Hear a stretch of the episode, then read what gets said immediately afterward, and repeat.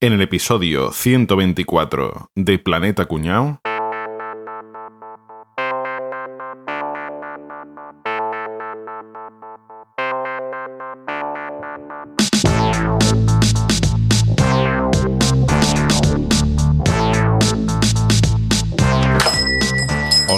Tardes. ¿Tienes serrucho? No, que va, no, no tenemos. ¿Y sierra? Sí, a eso de las 8. Hola, muy buenas. Quería una baguette y si tiene huevos me da una docena. Aquí tiene 12 baguettes. A mí el chulo no me vas a ganar, ¿eh? Hola de nuevo, eh, quería comprar un móvil nuevo a mi mujer por su cumpleaños. Y el que compraste la semana pasada. ¿Y el otro? El otro le regalaba flores como siempre. Hola, buena. Hola, ¿qué tal?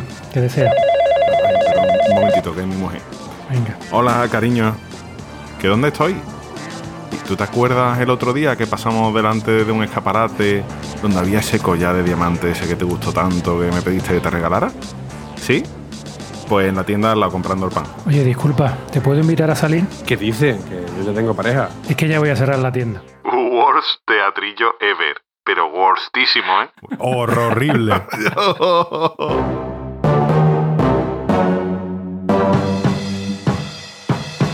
Contacta ahora con Planeta Cuñao. Puedes encontrarnos en nuestra web, planetacunao.com, en Twitter, arroba Planeta Cunao.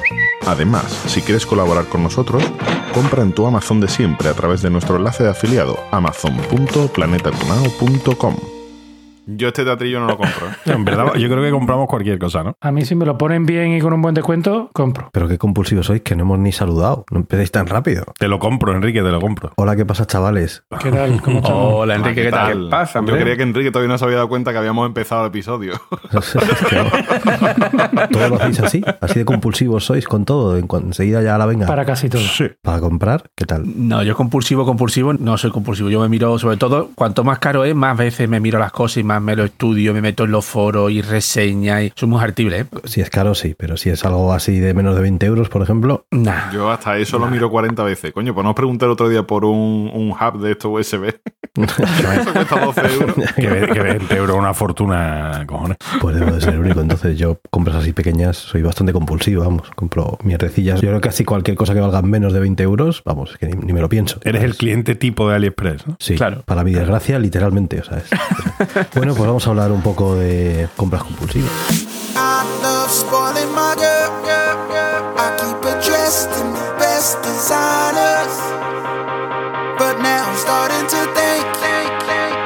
Obsessed with the things I buy her. Baby's a shopaholic.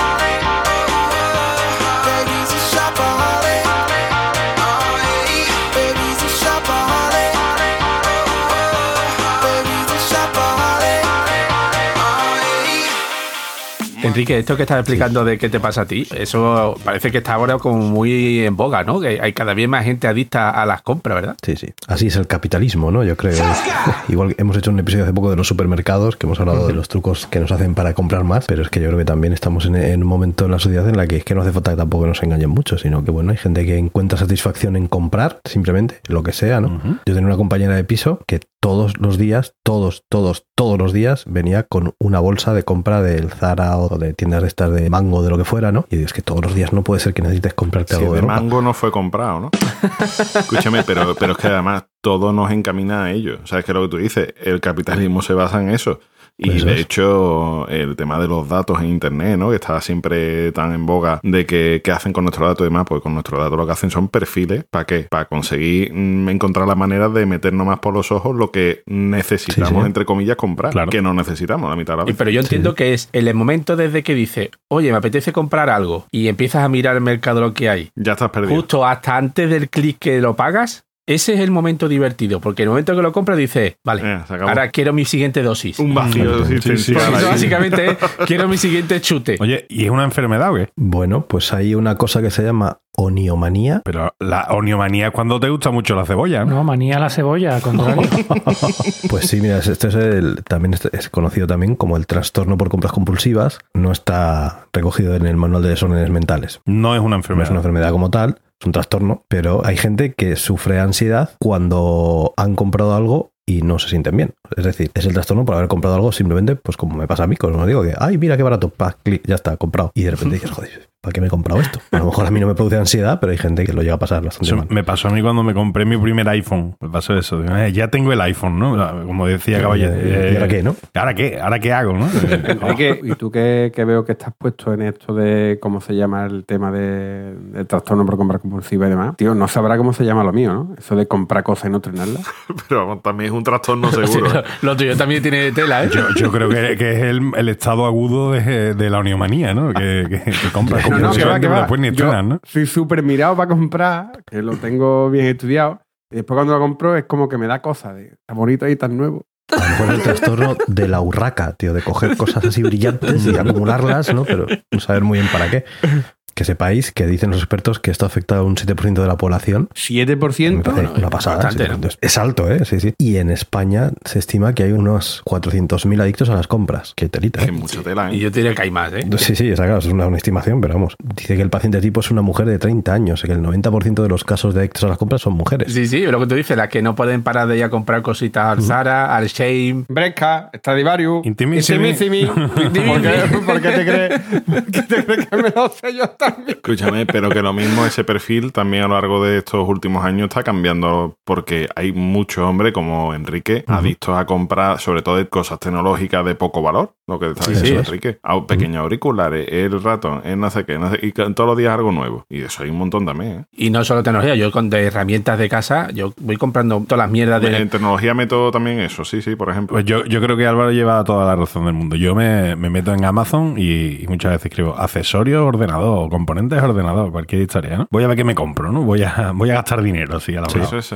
Ya te Me sobran puedes- 20 pavitos, ¿eh? Pues me lo voy a Tiras para abajo, tiras para abajo, lo tengo, lo tengo, lo tengo, lo tengo. ¿Qué coño me compro? no tío? le, no le, sí le, sí ¿Qué me puedo no le. comprar, tío? ¿Qué, qué, qué, qué me puedo comprar? Es que, Dicen que el, el 30% de las compras, o sea, una de cada tres, son de ese tipo. Tú compras y después buscas una razón para justificar el, el Eso por qué las has comprado. Oye, pues sí, me hacía falta porque de esta manera no puedo conectar el ratón y no sé qué. Es flipante. Un 30% es- es un porcentaje muy alto, Muy ¿eh? alto, de las sí. compras. Hombre, yo os confieso que he mejorado mucho con esto, ¿vale? Porque. Ahora compran más, eh, ¿no? no, Ahora no, no compras solo auriculares, ¿no? Es más variada la compra, ¿no? eh, yo, yo ahora hago una cosa, que es, yo entro en AliExpress, veo una gilipollez, porque normalmente son todo chorradas, que no valen para nada, o que realmente no necesitas para nada, pero muy barato. Y lo que hago es lo pongo en el carrito, pero me voy. Pongo el carrito y me largo. Eso lo hago yo también ahora, Enrique. Claro. y me hago la idea que me lo he comprado. Y luego, claro, dentro de dos días entro y lo veo y digo, esta, esta mierda, y ya la, la quito y fuera. Porque otra vez me pasa que digo, ah, esto fíjate, sí, entonces ya sí que me lo compro, pero lo primero que hago es largarme, ¿vale? Dejarlo ahí, pero parece que funciona. Me pasó recientemente cuando empezó todo el rollo del gel de manos del coronavirus. Con un, se llama un dispensador automático de estos que pones la mano debajo y te echa el chorrito de gel. Y lo vi y dije, "Oh, esto es maravilloso, porque así entras de la calle, lo pones en la puerta de casa, cerca de la entrada, y entonces no tienes que andar tal. Luego no lo he comprado, porque sé que no vale para nada. O sea, realmente no. ¿Qué más, qué más dará que sea automático que le tengas que dar, ¿no? Si total, a entrar por la puerta de casa igual y... O ya estoy en casa, pues voy y me lavo las manos en el grifo, ¿no? También. O sea, pe- ¿qué es lo que hago? No, pero Enrique está muy. Yo también estoy haciendo eso de las compras en cuarentena y funciona muy Sí, bien. sí, ¿eh? funciona, funciona, De- sí, sí. Lo meto y lo dejo ahí. Bueno, va, fin de semana, lo meto en la entre semana y ya el fin de semana miraré si me lo compro o no. Y la mitad de veces se me olvida y la otra mitad de las veces cuando voy digo, te vaya, coño, más pelacables si tengo 16 pelacables, coño, vaya que el otro pelacable. Además, caballito, es mejor hacer eso de meterlo en el carrito que crear una lista de deseos de Amazon. Porque ese, el que metes en la lista de deseos, acaba cayendo tarde o temprano. Sí. El del carrito Sí, sí. no, porque el del carrito tú lo metes, lo dejas ahí. Y ahora, cuando de verdad te surge la necesidad de comprar algo, dices, ah, esta mierda la quito. Y ya se te olvida. Mm. Sí. Totalmente, totalmente. Sí. En serio, entonces usted está enfermo, tío. O sea, yo Sí. te digo una cosa, yo no compro nada que uno o no necesite o dos no lo tenga planificado. Y cuando te digo planificado, es que yo también me apoyo, igual que para los de supermercados, que tengo el Brink, que muchas cosas que tengo que comprar las meto en el Brink por si se me olvidan, pero cuando tengo que comprar algo así más a largo plazo, me hago una lista. eh, yo utilizo Nirvana, que es una aplicación de GTD, Get It Done. ¿Qué dice usted? ¿Sabéis lo que es, no? Pero así con ese inglés, no. De, de hecho, eh, haz tus mierdas, ¿no? Es la traducción que. Más o menos, sí. Bosa, ¿tú utilizabas también otra? ¿Cuál era? Yo utilizo todo esto. Todoist. Yo utilizo Nirvana, que es online. de- Capria no es un comprador compulsivo, está claro, ¿no? No, no, para nada, para nada, para nada, para nada. Campria es un coleccionista. Claro, a ver, estamos hablando de compras compulsivas que son compras innecesarias por pura definición. O sea, obviamente, compulsivamente no te vas a a comprar un piso o un coche. Bueno, lo sabrá que sí. Eso, eso vosotros que no podéis porque sois unos tiesos, pero vos, ah, yo creo que vos sabéis el cartel se vende y, y O compulsivamente sea, yo, yo me acabo de comprar una moto de 750 centímetros cúbicos compulsivamente, vamos. ¿Hay alguna cosa que no podéis resistiros a comprarlo como lo veáis? Como me pasa a mí cuando voy por el líder y hay herramientas, que no puedo evitarlo, o sea, es como una droga. Lo que saque Apple nuevo. A mí Sí, me ¿no? pasa con cosas de papelería. Uh, eso también me gusta. cuadernos, bolis y tal, que luego no uso, porque no uso, pero me gusta muchísimo las cosas. Yo me he quitado eso. Yo ya. también me he quitado ya. Eh, yo lo de la, la co- Yo he sido muy, muy compulsivo a la hora de comprar. De, pero de rollo ve una alfombrilla para ratón. Pero si tengo 17. No, no, pero 18.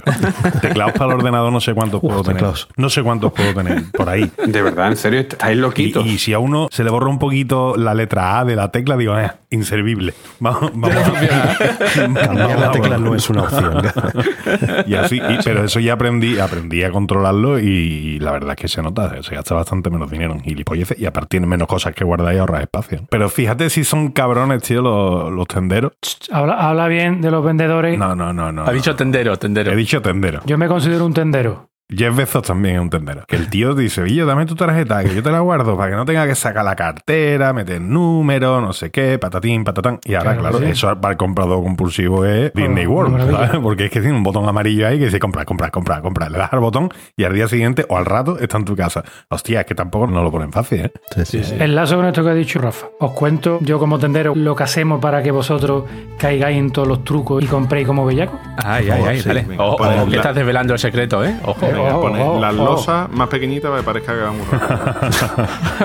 Ojo, que esto en Alemania no sé cómo lo hacen, pero oh, cuidado, oh, cuidado, ¿eh? No aceptáis billetes de 30 euros falsificados, ¿no? Eso va a empezar. Para la compra por impulso, primero hay una serie de claves que, bueno, que hacen que la gente caiga, ¿no? Pues, pues yo qué sé, por ejemplo, la imagen de marca, ¿no? Hace que si tú eres una marca potente, pues que la compra compulsiva sea más famosa. Yo qué sé, si eres Apple, Claro. a los tontolaba como yo, Lo queréis todo de Apple. nos sí. volvemos locos, el iPad, la funda de 130 O la versión pobre, los que sacan de Xiaomi. Si saca Xiaomi eso. cualquier cacharro nuevo, te compra algo más de Xiaomi. Pero eso es tirar dinero.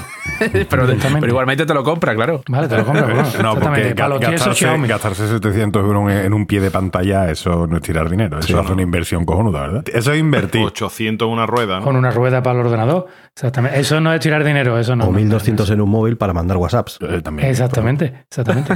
Con- pero ¿y los WhatsApp con lo bien que los manda? Lo rapidito, Llegan, llegan muy fino. Llega muy Rapidito, fino. y tienes tu botón en todos sus sitios.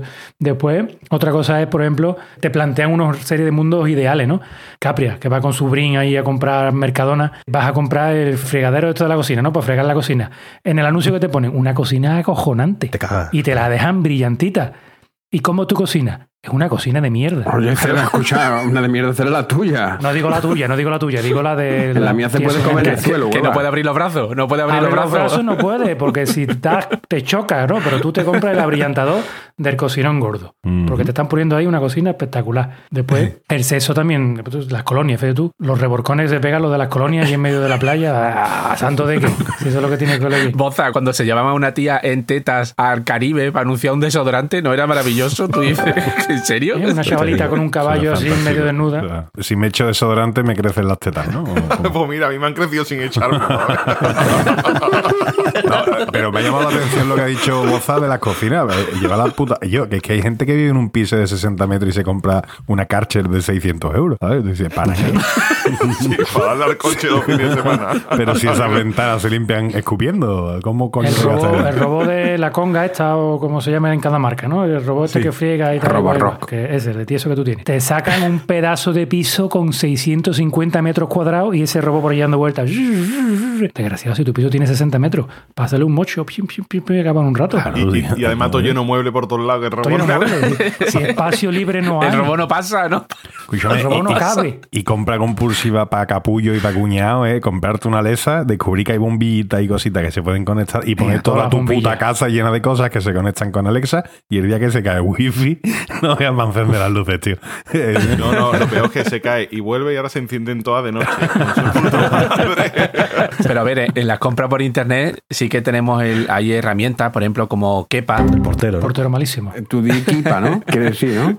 Vale, Kepa con doble E. Kepa. Eh, eh, que lo, lo instalas en el navegador y puedes hacer seguimiento de precios, sobre todo de Amazon, y ves realmente si está súper descuento o si ha habido cuál es su precio habitual, si está subido y lo puedes ver en los últimos años. Y además hace seguimiento del precio, decirle cuando baje a tal valor, mándame un email o mándame un telegram. Esa es una herramienta muy, muy práctica. Totalmente. Yo de hecho, yo de hecho cuando me he tenido que hacer una compra así que, que tengo apuntada en mi lista que me tengo que comprar esto y sé que, me- que es una compra que tengo que hacer a medio plazo, me lo pongo en Kipa y escúchame, que me, me avisa el Telegram, el Telegram me avisa en la pulsera, es que había veces que me he despertado y digo, hostia, Ahora. a las 7 de la mañana dice, ahora, ahora está el precio de puta, venga, va. Cojo el móvil, pom, pom, pom, Este compra. es el carajo. momento de comprar ese peso. Este es el momento, está en su precio más bajo de la historia. Vámonos, venga, dale. Pues entonces eso no es compra compulsiva. O sea, Si lo claro. compra al precio más bajo de su historia, seguramente es porque ya ha salido otro modelo mejor y ya Claro. es- Efectivamente, seguramente, seguramente, pero bueno. Hay otra cosa ahora que está muy, muy de moda que son los reembolsos. No sé si vosotros eso habéis caído no Sí, habéis caído. señor.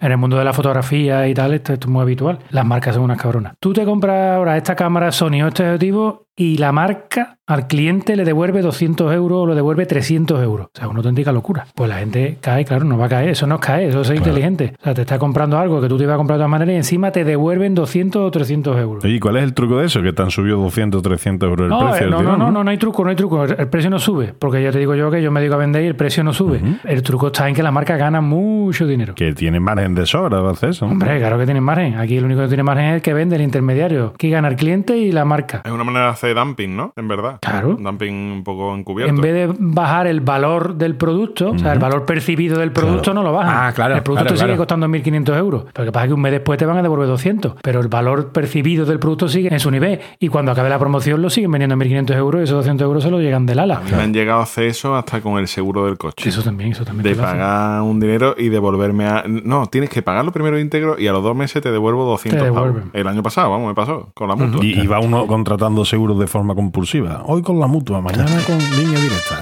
con en general. Te saca un sueldo con las devoluciones, ¿no? Con la devolución. Yo lo- con la ropa he visto yo mm, casos así de decir, oye, es que, pero vamos a ver, que vale, que han puesto una camiseta a 50 céntimos, es que hay que comprarla. Pero, Sí, pero, pero si es que si, si me vale de camisón, si es que eso es amorfo, si- pero es que vale 50 céntimos, coño, que la La compra. primera vez que la atendido se le ha quedado ya la forma así. Coño, Y después los, re- los regalos, como los móviles esos de ti, eso de Samsung. ¿Tú es normal que tú te compres un móvil y te regalen una tablet? Sí, ya. Alguna de las dos cosas estaba sobrevalorada. Algo falla ahí, ¿no? Eso lo hace Apple todos los principios de curso, ¿eh? Que te compras un iPad y te regalan unos auriculares de 300 euros. Y, y, y se le hace, y se le hace, pero Es verdad.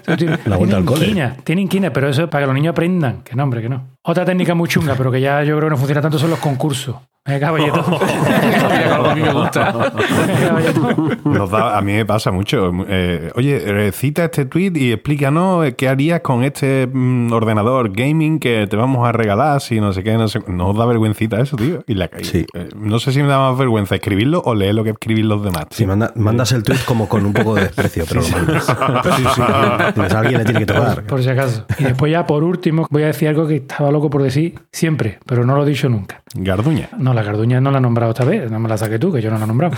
Ahora ya sí, ahora ya sí. El punto de venta. Pero como en el punto de venta ya hemos hablado, aquí arriba, a mi derecha, voy a dejar una ventanita o voy a dejar un enlace con el episodio anterior para que lo escuchéis después. de- No es el anterior, ¿eh? Bueno, el anterior no, tres anteriores, el de los supermercados. Y le dais al like y a la campanita. Bu- Busca la lista para atrás, tú busca la lista para atrás hasta que llegue, que, que- que no ha dicho El ni- de los El supermercados. supermercado. Eso, ahora, coño, dir título, carajo. Es que, que- El de los supermercados. Aquí arriba a la derecha os voy a dejar una ventanita. Odio Sí, sí. a los youtubers que dicen eso. Porque cuando yo lo veo en la tele, no sale la ventanita. Tú sabes que Enrique no te va a poner la ventanita esta, ¿no? Para el episodio. Enrique tiene el poder de poner ventanitas en los Claro, episodios, sí, que yo ya no lo he visto. Que me he visto vestido de la garduña en uno de los episodios. Que ya Qué lo- guay, eh, tío. Oye, ¿conocéis personajes que sean adictos a las compras, pero allá en plan a lo bestia? Algunos sabemos. Tiene que haber alguno en la historia, ¿no? Hostia, hay un montón. Yo conozco a uno que es flipante, tío, que, que es maravilloso. Lo voy a dejar casi para el final. Mira, voy a empezar uno que quizás sea uno de los más antiguos que he encontrado. No, Boza dice que no es compulsivo. No soy muy compulsivo, pero a veces sí lo soy. No, me ha dicho uno de los más antiguos, digo, pues tiene ese Boza. Sí, porque no es una cosa que ha nacido con la llegada de AliExpress, de Amazon o de Shane, ¿no? Que se pone mismo ese y le hace sangrar la tarjeta. Perdón, perdón, de, deletrea, deletrea. Chen, S-H-E-I-N. Eso no es lo que es, tío. Mi hija allí es que compra. Yo me compré unos calcetines no comprarse esos calcetines, porque tienen que ser de un material que no tiene que tener ni, ni medio por ciento de algodón, que eso no transpira nada, o sea, te quita los zapatos y tiene que desalojar cuarto tuyo y el del vecino. Es horroroso, qué calcetines más malos. Es Primark Online, ¿no? Es- Sí, totalmente. Sí, sí, como un prima. Pero claro, es tan barato que dice, bueno, es que ahora se ha puesto de moda los pantalones anchos. Venga, pues la compramos aquí y ya está. Bueno, pues si viajamos a finales del siglo XIX, ponemos rumbo a Washington, conoceremos a Mary Todd Lincoln, que era la esposa del 16 presidente de Estados Unidos, Abraham Lincoln. Anda. Y diréis, coño, ¿y en aquella época ya había adicción a las compras. Yo diré, es el 16 presidente de Lincoln, tío, si parece que fue el primero, tío. Y había 15 antes, me parece flipante eso, ¿eh? Bueno, pues Mary era de una familia adinerada de Kentucky, bueno, como diría esta gente, de Kentucky. Caballito, es verdad que se llamaba Mari y como se lo compraba todo le pusieron Mari Todd. Marito, seguramente. Pues esta niña era una niña de adinerada, ¿no? De, de Kentucky, que había ido a buenos colegios y tal, y allí además de aprender a buena manera, aprendió la buena vida y el gusto por la moda exquisita. Pues esta mujer, la pobre, tenía un trastorno bipolar y tenía constantes depresiones. Así que de pronto un día se levantaba eufórica y renovaba todo el mobiliario de la Casa Blanca. Otro día, o sea, a lo mejor le daba por comprar vajillas y jarrones de porcelana y llenaba todas las habitaciones de la Casa Blanca. Y otro día que estaba de bajona, se quitaba las penas en las joyerías de la zona y se compraba algún brillante, joyería de, todo tipo. Y le decía al dependiente, no busques más que Tanky, Kentucky. Kentucky, Ahí ha forzado sí. la máquina. Oh. Madre mía. Piensa que le dieron un presupuesto para que renovara la Casa Blanca, porque eso sabéis que es una costumbre, ¿no? Que cuando llega un presidente nuevo, la primera dama, como se ve que son personas ridículas, lo primero que hacen es de redecorar el despacho oval. Pues se ve que esto lo implantó esta señora porque se gastó 30 mil dólares de la época en redecorar la Casa Blanca. De, de hecho, antes era la Casa Azul, ¿no? El sueldo del presidente de Estados Unidos ese año era de 25 mil dólares, para que os pongáis un poco en perspectiva. Cuando digo que era adicta a comprar, sobre todo compraba ropa, y cuanto más lujosa y refinada, mejor. Y os doy un dato, para que ya digáis, hostia, la cosa es seria. Compró 400 pares de guantes en los primeros tres meses de estancia en la Casa Blanca. Madre mía. 400 pares de guantes. ¿Pero eran de los del Mercadona, de esos de plastiquito transparente? o No, seguramente no era de plastiquito siendo la, No la tiene mujer del presidente de Estados Unidos. Era de No. morro fino, ¿no? No, Eh, claro. Y además, os recuerdo que en esta época de Lincoln había una guerra civil en Estados Unidos y los soldados se morían de frío porque no tenían para manta. Y mientras tanto, la primera dama fundiéndose dinero en estas tonterías. O sea, Escúchame, si es que tenía la mujer frío en las manos, diría a mí que no me pase lo de los soldados. Claro, pero muy popular, muy popular no era, ¿no? Porque estos dispendios ya salían en la prensa sensacionalista de la época. La reelección de Lincoln, que fue en 1864, se complicó, entre otros motivos, por la deuda que había acumulado su esposa, que era equivalente hoy en día a unos 400 mil dólares de todos los gastos que estaba continuamente haciendo en la Casa Blanca. Pero atento, ¿eh? Porque ella explicaba que su marido era un hombre con muchas preocupaciones y quería que cuando la mirase la viera siempre guapa y con bonitos vestidos. Entonces, hay que, Faltaría más. ¿no? Que esa preocupación no la tuviera, la de verla fea, claro. Pero se ve que esta mujer no solo era adicta a las compras, la pobre, ¿qué vamos a hacerle? Se ve que le pegaba también fuerte al opio. A ver si es que una cosa la llevaba a la otra.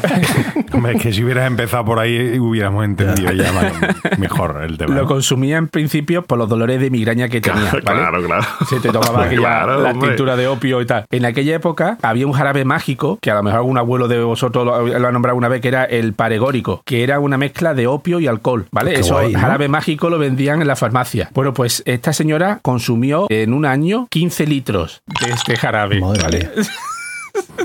Esta botella un peligro. ¿En un año? En un año, tío. Es que la pobre esta mujer se ve que no estaba muy fina. Decía que por las noches soñaba que un espíritu de un indio la torturaba clavándole alambre en los ojos. No se ha jodido, pero si, si te acuestas puesto de opio, lo, lo- lo menos raro que es lo que puedes soñar. Que ¿no? digo yo que lo mismo por eso Lincoln mandó a ahorcar a 38 indios de la tribu Dakota. Lo mismo le había cogido a los indios de aquella época. Bueno, pues esta mujer, la pobre, tras el asesinato de Lincoln, evidentemente esta mujer estaba pero en la ruina porque tenía un montón de deuda por la adicción que tenía a comprar. Y dijo, tengo una idea, pues voy a empezar a vender mi colección de vestidos que ahora ya que ha muerto el Abraham, no tengo tantas fiestas donde acudir. Claro. Y claro, pero la vergüenza de aquella época de ponerte tú vender tu ropa. Entonces dice, mira, vamos a hacer una cosa, me voy a llevar a mi sirvienta y voy a poner un nombre falso, me registro los hoteles así de las ciudades y lo empiezo a vender. Claro, sin caer de que su sirvienta era negra, entonces lo primero que ya no le dejaban quedarse con ella en los mismos hoteles por el tema de la segregación y que evidentemente cuando su ropa empezó a circular por los sitios, los modistos y tal lo reconocieron, coño, si esta ropa la habíamos hecho nosotros para la primera dama, ¿no? La pensión que le quedó era de 3.000 dólares al año. Y hoy estoy diciendo que esta mujer se fundía 25.000 en renovar la casa. No le daba, ¿eh? No, no, yo creo que no le daba. le daba. No. Se fue a pegarse la vidorra. ¿Dónde se iría una adicta a las compras en el siglo XIX? A Las Vegas. Al corte inglés. Al corte inglés no. A París. que Ah, si le gustaba la ropa cara y tal, imaginaros el destrozo que debió de producir en París comprando a crédito porque ella había sido la primera dama de Estados Unidos, ¿no? Total, que regresó a Estados Unidos fatal de salud, murió con 62 años, que siempre te piensas que esta gente se muere muy mayores, 62 años ya estaba ya del arrastre, sobre todo porque tenía problemas de catarata. ¿Recordáis que os dije que soñaba con el indio que le clavaba alambre en los ojos por las noches? O sea, que la mujer ya estaba teniendo la predicción. Y dice que cuando murió descubrieron que tenía préstamos sin pagar con la mayoría de joyeros de Washington y que dejó una deuda de unos 40 mil dólares de la época equivalente a medio millón de dólares de la actualidad. Joder. Marito Ronchas, ¿no? Marito Roncha, sí, Marito Roncha. Qué barbaridad, Qué tío. barbaridad. Está bien. Yo os voy a hablar de otra, ¿eh? ¿De quién? De otra, de otra señora también que le pegaba tela al tema de las compras. Que no quiero que parezca que esto es. Lo ha aplicado Enrique y que el 90% son mujeres, o sea que... No, no, no, no, Sí, claro, no es queremos esto. exclusivo esto, claro. No, yo, yo después traeré un señor. Ah, muy bien, así me gusta, Álvaro. Yo voy a hablar de Imelda Marcos. Coño. Imelda que ya, la mujer gastaba ya hasta en boli para escribir nombre, pues se llamaba Imelda Remedio Visitación Romualdez y Trinidad. De todos los santos. Que le entregaron el DNI enrollado. Viuda de Marcos. Aunque bueno, le pusieron un mote que era la mariposa de hierro. La mariposa de hierro. Ojo, mariposa de hierro. La mariposa de hierro. Imelda Marcos era la ex primera dama de Filipinas y para que veáis cómo era esta señora tenía un lema que siempre decía, ganemos o perdamos, nos iremos de compra después de las elecciones. Hostia, eso, eso ya te da, eso ya te da una idea. No, escúchame, eso es como decir, pase lo que pase, después al final lo celebramos. O sea, si, si ganamos, lo celebramos y si no, ahogamos las penas. Pues esto igual. El cazo está puesto, claro. Ah, eso así. Pues ella fue la mujer de Ferdinand Marcos, que los que no lo recordéis, pues fue un dictador que estuvo 20 años en el poder en Filipinas. Tiene el título este señor de ser, bueno, el señor, esta pareja, tiene el récord de mayor robo de un político dentro de un gobierno. Se pimplaron los cabrones 10 mil millones de dólares del Estado de Filipinas. 10 madre mía. mil millones de dólares. Fíjate tú, Rafa, la de teclado que se podían haber comprado con esto. Bueno, que lo- no tanto, ¿eh? que los mecánicos estos se han puesto caros de cojones. También es verdad, también es verdad. sí. De teclado no, no eran. Esta gente eran más bien de mansión en Beverly Hills, áticos de lujo en Nueva York, ropa, zapatos y joyería a cholón. ¿vale? Los filipinos de mientras hay muertecitos de hambre, los pobres. Pero esta gente ahí que se han quedado todos canijos. No, no hay un filipino gordo. ¿eh? Todos canijos por culpa de estos dos cabrones. Eh, pero lo que está bueno es el agujerito de en medio, tío. Eh, Fuera esa cantidad que has dicho, habría que compararla con lo que es un PIB de Filipinas medio. Es que lo no, mismo no, es que lo, lo que lo vamos a comparar. unos cuantos años de, claro, de, no, no, de vida varias país. generaciones, seguro. Hombre, claro, Claro, que, que es una auténtica barbaridad. 10 no hay mil duda. millones es una barbaridad, tío. Esta gente se mangaron 10 mil millones de dólares y recordad que el PIB de Filipinas en esta época era de... El PIB de Filipinas del 86 era de 29 mil millones de dólares. Qué se barbaridad. trincaron un tercio de lo que es el valor del, del Estado. Te Del país, tío. tío. Qué barbaridad, tío. Impresionante. Eso que en el 86, cuando los derrocan, pues a esta mujer le encuentran una colección de más de 3.000 pares de zapatos. 3.000. 3.000 pares de zapatos. Con dos pies que tenía nada más. Que eso no, se lo, no lo se lo pondría. O sea, es que no, no, no, no ha habido minutos. Yo que, es que, que zapatos. 3.000 pares de No, zapatos. claro, eso, ¿cuándo te eso en plan de colección. Es que a mí me está recordando a Capria que compraba los zapatos y no los estrenaba. Correcto, correcto. Pero es que yo, yo hasta que no lo tuviera destrozado no me ponía otro. Pero que, por ejemplo, como dato, a la famosa novelista Daniel Steele, esta que pone los libros, esta Ah, que sí, hace el libro sí, sí, Cholón, sí. Sí. esta mujer al parecer tiene más de 6.000 pares de colección. O sea, Está- no a está mal, ¿eh? un 100 pies, ¿sabes? La mujer. vale, pero os voy a contar, os voy a contar cositas en los que se gastaba el dinero doña Imelda Marcos, ¿vale? A ver, a ver. Por ejemplo, un día, esto es muy gracioso, un día en el aeropuerto de San Francisco le dirían, ten cuidado y mierda, no te vaya a marear, cómprate unos chiclecitos o algo. Y se gastó dos mil dólares en chicles. Esos son, te lo he explicado, los que ponen en la caja que son muy caros. Eso seguro que picó. Y seguro que dólares, compraría hasta, compró- hasta toblerones. Compraría, tío. Compró dos mil dólares en chicle, la hija de puta. El Toblerone solo se vende en los aeropuertos, ¿verdad, Rafa? Y en los minibares de los hoteles. Y en, los- y en algunos cines, en algunos Y cines. en Andorra, sí. Otra vez, fíjate tú, otra vez, fíjate tú, la señora era un poco caprichosa. ¿eh? Dice, otra vez, iba en el avión oficial y dice, perdón, qué porrazo he dado. Pero me imagino que esta mujer haría lo mismo en el avión. Coño, es un muerto que venimos de Roma y se me ha olvidado comprar queso, da la vuelta. Con dos huevos. Llegando a Filipinas dio media vuelta para comprar Y queso. a dar la vuelta y fuera. Y dio la vuelta al avión y que la mujer se bajó Madre en. Roma a comprar queso. Qué barbaridad. Bueno, eso te estoy hablando en tema de viaje, porque después en joya no veas. Al parecer cuentan que una mañana de compra por Nueva York se gastó 1,2 millones de dólares solamente en una tienda, en Bulgari, Ahí estaba Risto Stoico, ¿no? La. A él estaba atendiendo el propio Risto Estoico y quien le limpiaba esto era Ivonne Trifón Marinov Ivanov. Como esto no le debió parecer mucho, otro día pues batió su propio récord y compró una tiara con un diamante rosa valorado en más de 4 millones de dólares. Toma ya. Fácil, fácil. Ese día estaba de, de bajona. Bueno, fíjate tú cómo es la cosa que tenía tantas ropas, joyas y zapatos. A la mujer, pues, además que era muy fea, además, no, no la invitaban a ningún Cabrón. que esta mujer, para estrenar la ropa, pues tenía una corte en el Palacio Presidencial para organizar fiestas y eventos sin ningún motivo, solo para poder estrenar Es la claro, ropa. si no, los no modelitos. salida, tanta, Claro, claro. no se puede estrenar hasta 3.000 pares. Claro, para No, hacer claro para estrenar. Y lo mejor de todo, bueno, lo mejor, o lo peor de todo es que esta mujer nunca mostró ningún tipo de remordimiento. Te voy a decir frases textuales de ella, ¿eh? Dice, nací ostentosa. Algún día pondrán mi nombre en el diccionario. Usarán imeldífico como sinónimo de extravagancia ostentosa. Madre mía. Pachulo mi pirulo. Vaya colga era aquí. mejor se gustaba a sí misma, ¿cómo era? Joder. Con el dinero de otro que bien se gasta. De toda la vida. Con el dinero de otros muchos, claro, en este caso. Porque, Normal que sea un- el mayor robo de la historia, tío, de, de algún país, tío. Pues dedicamos un episodio a los robos y no hablamos de esta gente. Para que tú veas. Vaya mierda de, de podcast tenemos. Oye, Enrique, una cosa que, que tú me vas a saber responder porque entiendes de esas cosas, tío. Dígame. Eh, el rollo de compra compulsiva en el sector de, de, lo- de los videojuegos, de los juegos para móviles y todo eso, eso tiene que generar también unos pastizales importantes, ¿no? Pues, pues aquí, aquí lo tengo, lo tengo apuntado. Casualidad. Joder, qué qué, qué- casualidad. qué- qué puntería tenía, Me ¿verdad? alegra que me hagas esta pregunta. Por lo que a ti te gustan los videojuegos, Enrique. Sí, a sí. ver si un día grabamos un episodio de videojuegos. El día menos pensado.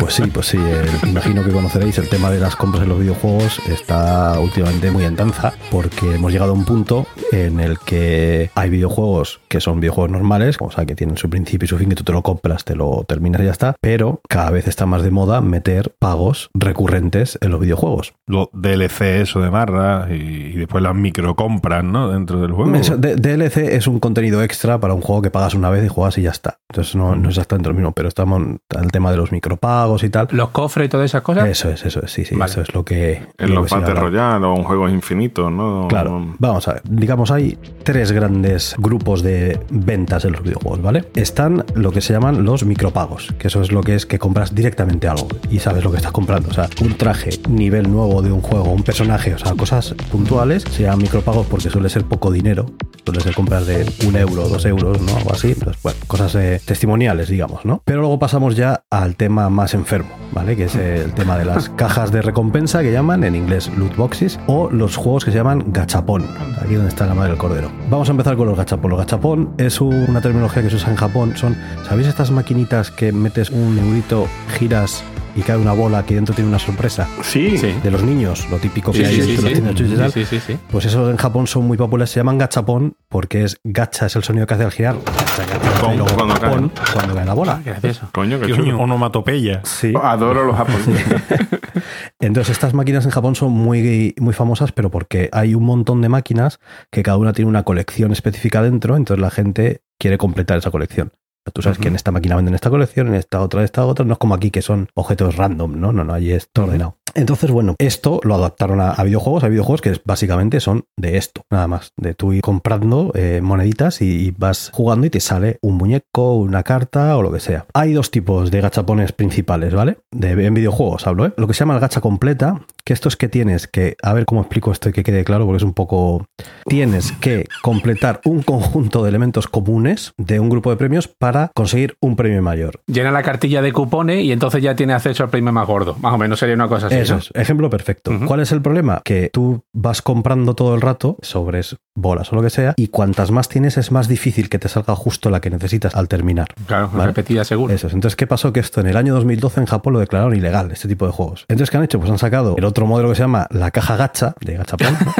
la caja gacha que suena como una caja que... Con gachas. Y aquí el tema es que los elementos de, de cada caja son finitos. Pues si son gorditos no caben en la caja, ¿no? Entonces es más justo porque a medida que más compras es más fácil que te salga el elemento raro que no tienes para completar la colección. Vale, no hay un número X de repeticiones de un mismo elemento que te puede pegar toda la vida gastando hasta que te salga. Es. Los- Nosotros, como tienes que tener muchos de un tipo para completar, pues al final es como probabilidades infinitas. Aquí, como no necesitas acumular, pues entonces las probabilidades son más justas. Y esto se lo inventaron a raíz de que prohibieron nosotros, pues hicieron esto otro. Luego tenemos lo que llaman las cajas de recompensa, ¿vale? Las famosas loot boxes, que eso es esto, pero no es exactamente esto. Los gachapón siempre son juegos que su objetivo final es completar la colección. Las cajas de recompensa son compras que te dan algo para el juego, pero no el objetivo del juego no es tener todas esas colecciones. Las estampitas del FIFA. Por ejemplo, eso. Ajá. ¿Cuál es la diferencia entre un micropago y una caja de recompensa? Pues que tú en el micropago compras exactamente lo que quieres y en la caja de recompensa compras aleatorio un sobre de cromos, por ejemplo, y no sabes lo que te va a tocar. ¿Cuál es el problema? Pues que esto al final, si veis lo que os he contado, tanto los gachapones como las cajas de recompensa son apuestas, porque realmente estás apostando a que te toca el que tú quieres. O sea, Como no- una perra, básicamente. Claro, y esto pues ha, ha provocado que haya muchos niños adictos al- a este tipo de juego en todo el mundo y en, y en Europa pues, ya se está intentando legislar este tema. Eh, hay una terminología en los videojuegos que se llama las ballenas, que quiere decir la gente que compra mucho de un tipo de juego. Es decir, en cualquier videojuego donde haya micropagos o cosas estas, a lo mejor solo paga un 1% de la gente, no paga nadie más. Pues ese 1% es una ballena, que es alguien que se va a gastar mucha pasta en tu juego. O sea, la mayor parte de gente que juega al Candy Crush no ha pagado nunca. No paga, pero el que paga se gasta un huevo. Eso es. El que paga lo mismo se está gastando 100 euros. Y con que pague un pequeño porcentaje de la gente, pero muy pequeñito, muy pequeñito, ya ganan un dineral, ¿no? Eso es. Ha habido intentos en algunos gobiernos de la Unión Europea prohibir directamente esto, pero al final no lo han prohibido porque siempre tienen la artimaña legal de decir esto no es una apuesta, esto es otra cosa, no sé qué. Lo que han logrado es que las grandes compañías de videojuegos, que ahora mismo pues son Microsoft con Xbox, eh, Sony con PlayStation y Nintendo, obligan a quien publica juegos para sus consolas a que si tú tienes un sistema de compra de cajas de recompensa, tienes que en algún sitio poner los porcentajes de probabilidades que tienes de que te toque cada elemento. Y tú tienes que poder entrar, Claro. mirarlo y decir, ah, pues para que me toque a Messi en el FIFA, resulta que tengo un 0,03% de posibilidades. A lo mejor no Messi, sino jugador élite único de más de 90. Eso, y dices tú, ahí están Messi y Mbappé. Pues alguno de los dos te va a tocar. Bueno, eso es como cómo se hacen las máquinas tragaperras tradicionales, ¿no? Que tienen un, Sí, papel pegado al lado con las probabilidades de que salgan Claro, las- los ciruelos, ¿no?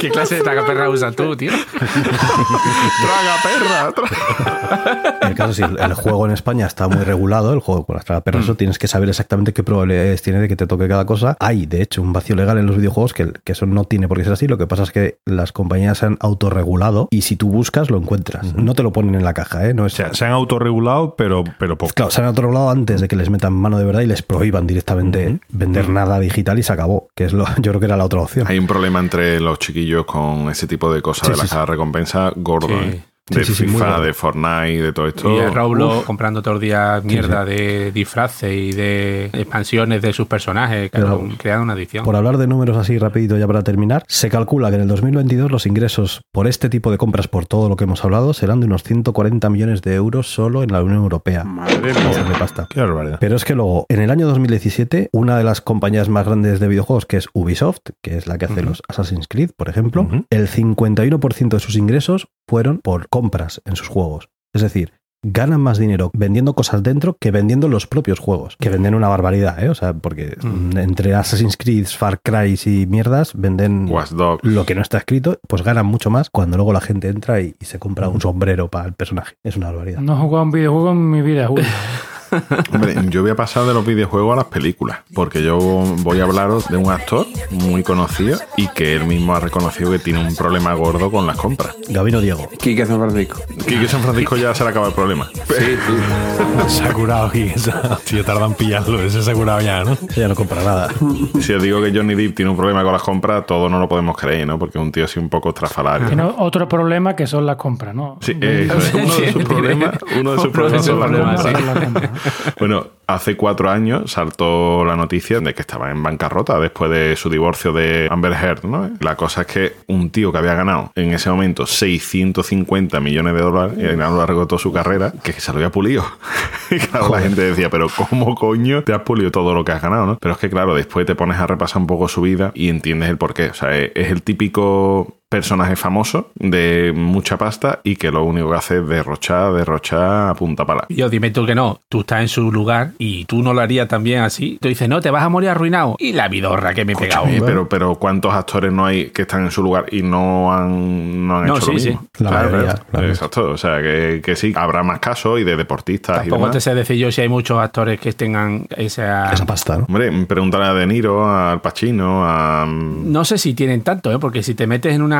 Es como yo me seguramente los de Marvel tengan más capital que ya Robert De Niro, estos clásicos, porque te metes en una franquicia que te dan una millonada como si fuera un también. futbolista de estos de élite por película, te dice 100 millones por película y dices, pues voy a hacer 5. Me voy a, Sí, bueno, que me voy a poner, que- pero, pero. Nada más que con Jack Sparrow se habrá sacado Claro, más sí, de la mitad de los claro, a eso me 650 refiero, kilos. a eso me refiero. Para empezar, pues ha gastado más de 75 millones de dólares en 14 residencias que tiene, entre las cuales se 14. incluyen un castillo de 18 hectáreas en el sur de Francia, porque esa es la polla. Por si un día va. Eh, una cadena de islas en las Bahamas, porque ¿para qué se va a comprar una isla si se puede comprar una cadena entera, ¿sabes? Claro. Varias casas en Hollywood, áticos en el centro de Los Ángeles, una granja de caballo en Kentucky, allí al lado de la Lincoln esta tuya. La. Y que al final, a ver si va a ser primo segundo o algo. Así la he dado, a ver si es el agua de allí, que descansa algo. No, quedamos, eh, ya os acordáis que en su día hablamos de que le echan cosas raras a los pollos del KFC. Sí, sí, sí, sí. Es verdad, es verdad. Seguro que hay una relación directa ahí. Lo típico de los coches, ¿no? O sea, cuando decimos un tío con pasta y tal, pues este tendrá un montón de coches. Bueno, este se ha llegado a comprar más de 45 vehículos de gran lujo. Como diría el padre de Mike Tyson, si solo tienes un culo, ¿para qué quieres tantos coches? No hay que ir tanto coche, ¿no? Nada más que los seguros ahora, tener que pagar los seguros, eh, la, la ITV cuando la tiene que pasar. Bueno, ITV, este, supongo que lo jubilarán antes de que pase la ITV. Allí hay- habrá ITV, allí en América. ahora que lo pienso. Alerta cuñado, alerta cuñado.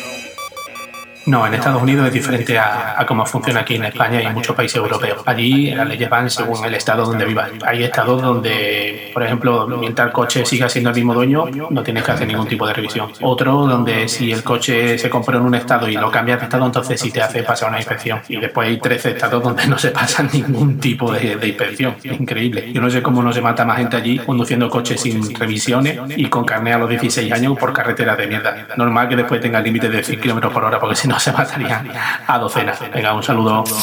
Estamos hablando de un tío que mantiene como empleado a tiempo completo a 40 personas y se gasta 300 mil dólares mensuales en esas 40 personas. Que además de esas 40 personas, en guardias de seguridad para protegerle a él y a su familia 24 horas al día, los 7 días de la semana, se gasta otros 150 mil dólares al mes. Copón. Que estamos hablando de un tío que se gasta en vino, de momento en vino, vamos a hablar solo de vino, 30 mil dólares al mes, 200 mil dólares al mes en vuelos en avión privado. Estamos hablando de un tío que se habla que durante los últimos 20 años se ha gastado de media 2 millones al mes. Joder. Joder, Durante vaya 20 ritmo, tío. años, además de las típicas compras de lo que hemos hablado, también es un comprador compulsivo de obras de arte. Tiene obras de Warhol, de Klim y demás. Tiene más de 200 obras. Ha tenido que alquilar 12 almacenes en Los Ángeles para almacenar obras de arte. Guitarra de músico, que tiene más de 70 guitarras de músicos importantes. Tiene más de no sé cuántos millones en coleccionables y recuerdos de Marlon Brandon, de Marilyn Monroe, de los actores clásicos de Hollywood. Madre Qué mía. crack, tío. Qué locura. O sea, lo que se ve, ¿no? O sea, es que Jack Sparrow que está colgado, es que, es que el personaje se ha comido a la No persona. está colgado, pero que, que todo lo que ha comprado es cosas que tienen su valor y que no lo va a perder. El vino tampoco, ¿no? Eh, el vino, oye, lo que no es vino. bueno, el ¿no? vino se lo ha bebido, pero son 30.000 euros. A ver, yo cuando he dicho el vino 30.000 euros al mes, poco me parece. Poco me parece. Bien gastado está. Estamos hablando solo del vino. Lo que habrá que ver qué hace con, con 30.000 euros en vino todos los meses. Que a lo mejor lo guarda y a lo mejor se los hinca, que es otra opción. Si se ha gastado 30.000 euros en Don Simón, pues ya tiene para toda la vida. claro. Ahí tiene para unos cuantos tintos de verano. Eso a lo mejor 30.000 euros en vino y son dos botellas. Es que es el tema, que será así. Claro, Seguramente. se dan tres botellitas. En ayudar a familiares y amigos y demás, eh, se dice que se ha gastado más de 15 millones. Locura, vamos, de Guillo, que me sobra dinero. Bueno, pues toma, que, que yo tengo más. ¿vale? Gastar compulsivamente, no comprar compulsivamente. Eso es gastar compulsivamente. Madre mía. ¿Quién pudiera, no, Rafa? ¿Quién pudiera? ¿Quién pudiera? Probarlo, eso. Un añito, un añito esa vida. Y tú dices, ah, pues, pues es verdad, que el dinero no da la, la Ah, no es felicidad. pa' tanto. y ya volverte a tu vida de ¿No ¿Has mierda. visto alguna vez eh, los concursos estos? Dice, tienes tres horas para gastarte 6.000 euros. Tú dices, tú muerto, me sobran dos horas y media, mongolo. Bueno, una de las cosas que, que además él admitió y de hecho dijo que era poco lo que rulaba por ahí en el rumor era que mm, este tenía un, un amigo, un escritor, Hunter Thompson se llama, con el cual, por lo visto, en nota se metía un sedante, mm, se llama metacualona, se llama el sedante. Llámalo ¿vale? sedante, ¿no? Llámalo sedante. Eso es, bueno, pues Caco sedante. acostumbraban a, a ambos a, a tomar el sedante ese juntito y charlando hasta la santa y demás. Y el tío se suicidó, el escritor este se suicidó. Bueno, pues Johnny Depp decidió lanzar la ceniza al espacio. ¿Os acordáis en el episodio de la muerte que Sí, hablamos de...? Sí, sí, sí, sí. Eh, pues hubo el rumor de que se había gastado 3 kilos en mandar al compi al espacio. Y él dijo que no costó 3, que costaron 5. que no me quitéis valor, ¿vale? Que, que yo me gasto un poquito más. Oye, ¿os habéis dado cuenta que ya estamos siendo como los Simpsons? Hablamos de algo. ¿Os acordáis que esto salió en un episodio? Eh, eso Sí, es. señor. Es maravilloso eso. Y, y bueno, así una de las cosas así más gordas, pues que Nota estaba un día comiendo en el puerto, sale del restaurante. Y se compró el puerto. Mm, casi. Se vio frente por frente al restaurante, había un yate de 45 metros de eslora. Y dijo Nota, y yo vaya guapo, ¿no? ¿Esto cuánto cuesta? 17 kilos. Pues toma. Como estos. esto. Como esto. Y se compraron Nota in situ el yate por 17 millones. Porque le salió los huevos. Llénamelo que me lo llevo. Tanto derrochó que este en, en 2017 decidió poner una demanda contra sus asesores fiscales y legales por valor de 25 millones de dólares, porque decía que estaban incumpliendo su contrato, que no estaban mirando por el bienestar de sus negocios. Pero vamos, que Johnny ha gastado bien a lo largo de su vida, ¿eh? el caballero. Qué vidorra Sí. Pues hemos hablado de videojuegos, hemos hablado de películas y ahora vamos a hablar de música. Hombre, Hombre, sí, aquí quién tiene el dinero. Si son o los políticos corruptos, o los actores de cine, o los músicos, ¿no? bueno, si vais a hablar de música, yo me voy, ¿vale? no vamos a hablar de música porque no voy a hablar de un músico. Por el nombre pudiera parecer que es un militante de esto, de una ONG que lucha contra la comida rápida, pero no. Este hombre se llama Cero Freitas. Stop freidoras. No, no tiene nada que ver. no tiene nada de azúcar. No tiene nada. Cero- un futbolista del Guachipato. De los que viene a coste cero. Los que vienen con cero freitas. Como el Mercadona, que tiene cero freitas. A ver, Cero Freitas es un señor brasileño, por eso se llama así. A lo mejor lo iban a llamar Oscar Freitas y el nota de puso un cero. Este señor es un millonario, este es brasileño. Era un señor, tendrá, ponte que tenga ahora 66 o 67 años, que hizo fortuna, se hizo multimillonario y con una empresa de transporte de estudiantes, ¿no? El, el transporte de los niños que te recogen en el barrio, te lleva al colegio. Ah, vale. Tenía tío el transporte escolar, Transporte sí. escolar, tenía el tío una flota de autobuses y, y el tío pues se ve que allí se gana dinero con eso, porque aquí no te hace rico con eso. Y el tío pues tenía mucho dinero, pero tiene un trastorno obsesivo compulsivo que le hace comprar música. Música, pero ¿qué te refieres? ¿De discos? El tío es un melómano. Es una persona que es muy culta, sobre todo el tema de la música. Le gusta mucho la música internacional, le gusta saber qué se escucha en cada sitio, en cada época y demás. Y como tenía mucho dinero y no sabían qué gastárselo, pues dijo el tío, voy a comprar discos. Y tiene una colección de vinilos de 8 millones. ¡Jo! ¡Qué El señor tiene 8 millones de discos de vinilo almacenaditos. Hostia, creí que era 8 millones de dólares en disco. No, no, no, no, 8 no, millones va, de discos. Lleva muchísimo más dinero Escúchame, tendrá el de los centellas. Seguro, sí, sí, porque es que además son los que busca. Lleva desde el año 65 aproximadamente comprando todo, todo, todo lo que le ofrecen de vinilo. Todo, absolutamente todo. Pues, pero hay grandes coleccionistas por ahí, gente que tiene colecciones grandes que imagino que dirá, oye, te doy tanto por todo esto. Y aumenta un montón su colección, me imagino. ¿no? Sí, son las tres formas de comprar. En el mundo del coleccionismo hay un componente de especulación, ¿no? Que se lo pregunten a la gente que invirtió en Afinsa o En. Entonces a este hombre, pues le habrán, alguien habrá hecho negocio vendiéndole discos a este hombre. De hecho, si tenéis vinilo en casa, llamadle. Que lo compra, Yo creo que tengo uno por ahí de la década prodigiosa. Yo creo que, es, que si le llamo me lo compra. Yo tengo uno que seguro que no tiene. ¿Cuál? De Ulises 31.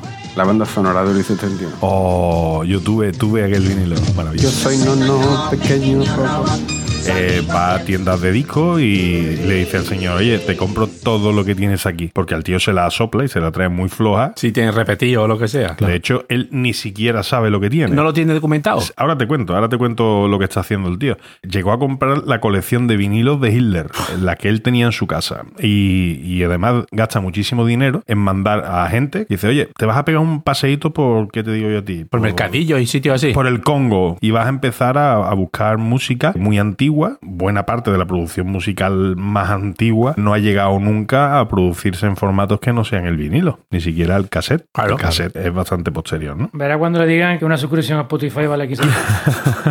Y es que eh, para documentar el- esta parte de, de lo que voy a contar, he visto una entrevista que le hicieron en uno de los almacenes donde guarda los vinilos y es un, es un almacén asqueroso con bolsas de basura. Uno de los almacenes. Uno de los O sea, almacenes. uno de los Sí, sí, almacenes, claro. que, que tiene el tío 8 millones de discos de vinilo. ¿Qué pasa? Que tiene a 20 personas contratadas que son capaces de catalogar unos 500 discos al día. Dicen que se jubilan ahí, que tienen para muchos años de trabajo intentando catalogar lo que, lo que tiene, ¿no? Porque te- imagínate la dificultad que tienes que saber de quién coño es ese disco, porque es que tiene el tío vinilo de artistas que nunca han sido conocidos más allá de su casa, de los que se han autoproducido y han puesto dinero para sacar su vinilo y sacó a lo mejor 50 copias y cosas así. Pero solamente lo está catalogando, no lo está digitalizando ni nada. ¿no? Eh, sí, de hecho es uno de los motivos por el que está catalogando su colección para que todo el mundo tenga acceso a eso, que después el hombre es bastante enrollado, muy buena gente y demás, pero no deja de ser un comprador compulsivo de discos. Fijaos que lleva 40 años en tratamiento psicológico porque quiere dejarlo o, o quiere controlarlo. Digamos. pues, que cambie de psicólogo que le sale más barato también, ¿eh? El psicólogo tiene un hermano que vende discos, ¿sabes? El psicólogo es accionista de tiendas tipo. Él está en tratamiento para controlarlo y para que la cosa no se vaya un poco de madre, pero ya te digo, lleva 40 años. 40 años. A lo mejor en será ir ya un poquito. A lo mejor ya más Dile tarde. de mi parte que el que nace lechón muere cochino. Eso es así, eso es así. Eso no, eso no tiene arreglo. El tío cuenta una historia y dice que el disco que más le costó conseguir es uno de Roberto Carlos. ¿El futbolista también sacó un disco? Por eso le costó. Mm, Sí, el futbolista me cojones. El gato que está triste y Claro, le regaló un disco a uno de su millón de amigos y claro, descubre tú quién de ese millón de amigos le habías visto. Claro, yo lo entiendo. Es que Roberto Carlos se hizo famoso eh, después de varios intentos. Cuando el tío no lo conocía nadie, el tío había intentado explorar otros géneros musicales. Después terminó cantando canciones que le escribían a otros y demás. Ahí dio el pelotazo y se hizo rico, pero realmente él había tenido una producción musical previa que no había pasado a, a la historia ni, ni era conocida siquiera. Había cinco discos que se habían perdido de Roberto Carlos y, y ahora los tiene él. O sea, que es que el tío va buscando específicamente discos en concreto por el mundo. ¿Qué pasa? Que Roberto Carlos se avergüenza mucho de esos discos. Como pisando fuerte de Alejandro Sanz. No, es como los de Alejandro Sanz cuando se llamaba, ¿cómo se llamaba? antes? Alejandro, Alejandro Magno. Magno. Alejandro Magno, pues, Eh, que verá los discos y se le pondrá la cara colorada, ¿no? Pues, pues algo parecido. Estaba en una tienda buscando el disco y le dijo el tendero, pues este disco de Roberto Carlos vale mil dólares. Y él nota que era millonario y dice, bueno, yo soy millonario, Dame dos. pero no soy tonto. Eh, no voy a pagarte mil, mil dólares por un disco de Roberto Carlos y... Que no soy Johnny D. Eh, que no soy ni Depp, exactamente. Y no lo compró. Y otra vez que volvió a la, a la tienda, le contó y dice, tío, llegó una señora muy bien vestida, con muy buena pinta. Entonces dice, mira, esta mujer o es inspectora de Hacienda o se ha equivocado y viene a preguntar alguna dirección. Y no, y llegó la mujer y dijo, quiero ese LP de Roberto Carlos. Y el tío pues lo tenía guardado, ya te digo que pedía mil dólares por ese disco. Pidió el disco y la gente que estaba ahí en la tienda se puso ahí al lado, ¿no? Digo, hostia, ¿qué se va a gastar mil dólares en un disco de vinilo? Y la tía cogió, abrió el disco, lo sacó, se aseguró que no era un disco de mentira y dice, que me lo llevo, toma los mil dólares y ahí lo tienes. Tío, lo cobra y la tía coge el disco, lo rompió en el suelo dentro de la misma tienda, cogió la portada del disco, esa que eran de cartoncito, y la reventó. Era una empleada de Roberto Carlos que estaba contratada por él para destruir puta. todos los discos de una tirada de 500 que había generado antes de pegar el pelotazo. Roberto Carlos Qué bueno. consiguió recuperar 200 discos, pero nuestro amigo Cero Freitas conserva 5, con lo cual seguramente Roberto Carlos eh, algún día le hará una oferta para comprarle esos 5 discos para destruirlo. Es alucinante la historia de este tío. Os invito a que investiguéis porque es para leerlo, tío. El tío es un, fenó- Pero, un pero, fenómeno. Rafa, en plan chulo, oye, te compro los 8 millones de discos compro los y así 8 puedo destruir lo Solo que yo para quiero. esos cinco, ¿no? Esta es la historia de Cero Freitas. El tío es chulísimo. Qué barbaridad de Sí, sí, personaje. sí, es un personaje de verdad. Lo sé, que seguro que no caduca son los tweets. Eso siempre Eso sí. funcionará. Y los elegirás así sin pensar, dirás, este. Compulsivamente. este, compulsivamente, no. No, yo compro los tweets igual que compro Bien cualquier hecho, cosa. sí, señor. Vamos allá, vamos con el primero de arroba frenopatics. Dice, me voy de compra, necesito un jersey. Suéter, gracias. Tío. A partir de aquí ya todo solo puede mejorar. Es un chaleco, Era tío. un chaleco, exactamente. exactamente. Chaleco, Había que decir tío. chaleco. Ni suéter, un chaleco, tío. Chaleco. El siguiente de arroba don Diaza. Hola, ¿es el club de los calzonazos? Sí, aquí es. ¿Quiere apuntarse? Luego, que voy de compra con mi mujer. Oye, te cuelgo que llega la mía. Venga, vamos con el siguiente de arroba Francisquito. Mamá, dame dinero para salir de compra. ¿Sabes que este año se lleva la raya? Ya, mamá, pero hoy solo voy a salir a comprar ropa. Hoy, Hoy, claro. otro día. El siguiente es de arroba Sir Trauma. Tú por dinero no te ibas del Barça al Paris Saint Germain, pero por 20 céntimos comprar tomate frito del Mercadona en vez de tomate Orlando. El siguiente de arroba muy empanado. Le llamo de Seur para entregarle unos zapatos. Estoy en su calle. ¿Me puede decir el número? Un 42.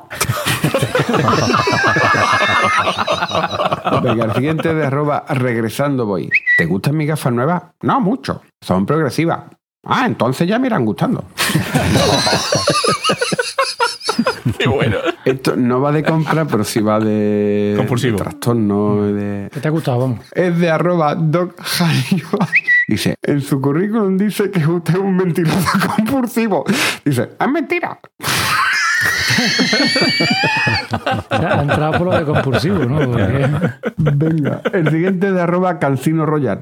Dice, la gente dice que soy un comprador compulsivo de pastillas de freno, pero yo sé que puedo parar cuando quiera. El siguiente de arroba de Almería y Olé. Dice, si te compras unas gafas de sol en un puesto del paseo marítimo, te regalan un año de pienso gratis para tu perro guía. Eso que pone pegatina UV. Tú dices, sí, sí. UV, sí. Significa ultra víctima, ¿no? El siguiente de arroba Garzari. Si compras un tacataca en Liverpool, al salir de la ortopedia suena el You'll Never Walk Alone. Los pelos de punta. Qué rebuscado, coño. Pero dime que no es maravilloso, por favor. Tacataca y un nuevo golcalón. Siempre va andando ya con el tacataca ya para siempre. You'll never walk alone. Venga, el siguiente de arroba regresando voy. Consejo para ahorrar. No compréis una casa en Belmez. Salen caras. Oh, qué bueno. El siguiente, vos sabés, este está dedicado para ti. Me voy a concentrar, a ver si lo entiendo. es de arroba señor Calel. ¿Cuál es el precio de esta cámara? Son 899 euros más objetivos. Imaginemos que no los cumplo. Ya tiene chiste para la tienda, ¿ves? Tú ya tienes chiste para la tienda. El último es de arroba profeta Baruch. Dice, bienvenido a la ruleta de la suerte. ¿Cómo te llamas? Unai. Tranquilo, ansias. Primero el nombre y luego compra boca. Hasta aquí de Muy bueno. Maravilloso. Muy bien, pues una maravilla, como siempre. Bueno, señores, pues vamos a cerrar ya la web, cerrar el carrito de la compra y eso. No lo deis a Lo comprar. dejamos para la semana que viene, a ver si. otro día sí. y vamos recogiendo. Álvaro. Bueno, que si quieren comprar compulsivamente, tienda.planetacuñado.com. Ahí todo lo que quieran. Ahí no hay problema ninguno por comprar de manera compulsiva. límite. Rafa. Yo voy a contar un chiste. Dale. Es que este, este chiste es muy antiguo, pero siempre me ha hecho mucha gracia. La mujer que le dice al hombre, dice, yo, hace ya una semana que me robaron el bolso. Tú cuando vas a llamar para cancelar la tarjeta, dice, creo que no voy a llamar, el ladrón gasta menos que tú. Bueno, yo hay una cosa importante para evitar muchas veces las compras compulsivas, o en algunos casos es para potenciarlas, que son las opiniones de las compras, las reviews. La reseña, sí. La reseña, sí. Quiero leer una particular, yo creo que es la mejor review de la historia. Un paisano de sevillano que compró un casco de bicicleta. En la En AliExpress. En AliExpress. Dice, chino, te como los huevos por debajo del culo. Solo días tardó desde Chino a Sevilla. Dice, te daba 30 estrellas, pero solo me deja poner 5. El casco viene perfectamente embalado e impecable. Te quiero. Imagínate el chino traduciéndolo. Qué maravilla de comprador, ¿eh? Así lo quiere vos, ¿verdad? No me tan efusivo tampoco. Que yo no soy la China. A ver si van a ir de verdad a comerte los huevos por debajo del culo. Bueno, moza, por alusiones. Yo voy a decir una frase hoy, se la voy a quitar a Caballeto. Venga, va. Se la voy a quitar a Caballeto porque es la, es la primera frase que sale en todos lados. En frase sobre compra. A ver. Y lo más grande es que esa misma frase la han dicho por lo menos 14 personas distintas. A ver, a ver, curioso. a ver si lo tengo yo también. Dice, quien dijo que el dinero no puede comprar la felicidad simplemente no sabía dónde ir de compra. Esa es muy buena. Bueno, caballeto. Hasta que el lujo se convierta en una cosa del pasado, la igualdad seguirá siendo una cosa del futuro. Camisetita blanca o negra o gris, esto no. Fíjese. Bueno, señores, pues nada, recordad nuestro Twitter, Planeta Cunao, nuestra web, planetacunao.com, nuestro grupo de Telegram, telegram.planetacunao.com. Si queréis echarnos una mano económicamente hablando, dos opciones dos. Uno, tienda.planetacunao.com, nuestra tienda de camisetas, que ya os ha dicho Álvaro, que ahí no, no funciona la compra No produce adicción, o sea no produce adicción, está no, comprobado. Entrad y comprad todo lo que podáis. Y si compráis en Amazon, si entráis por amazon.planetacunao.com, es el mismo Amazon de siempre. A vosotros no os van a cobrar nada extra, pero nosotros alguna propina nos dejan caer de vez en cuando. Así que venga, hasta la próxima. Adiós. Hasta luego.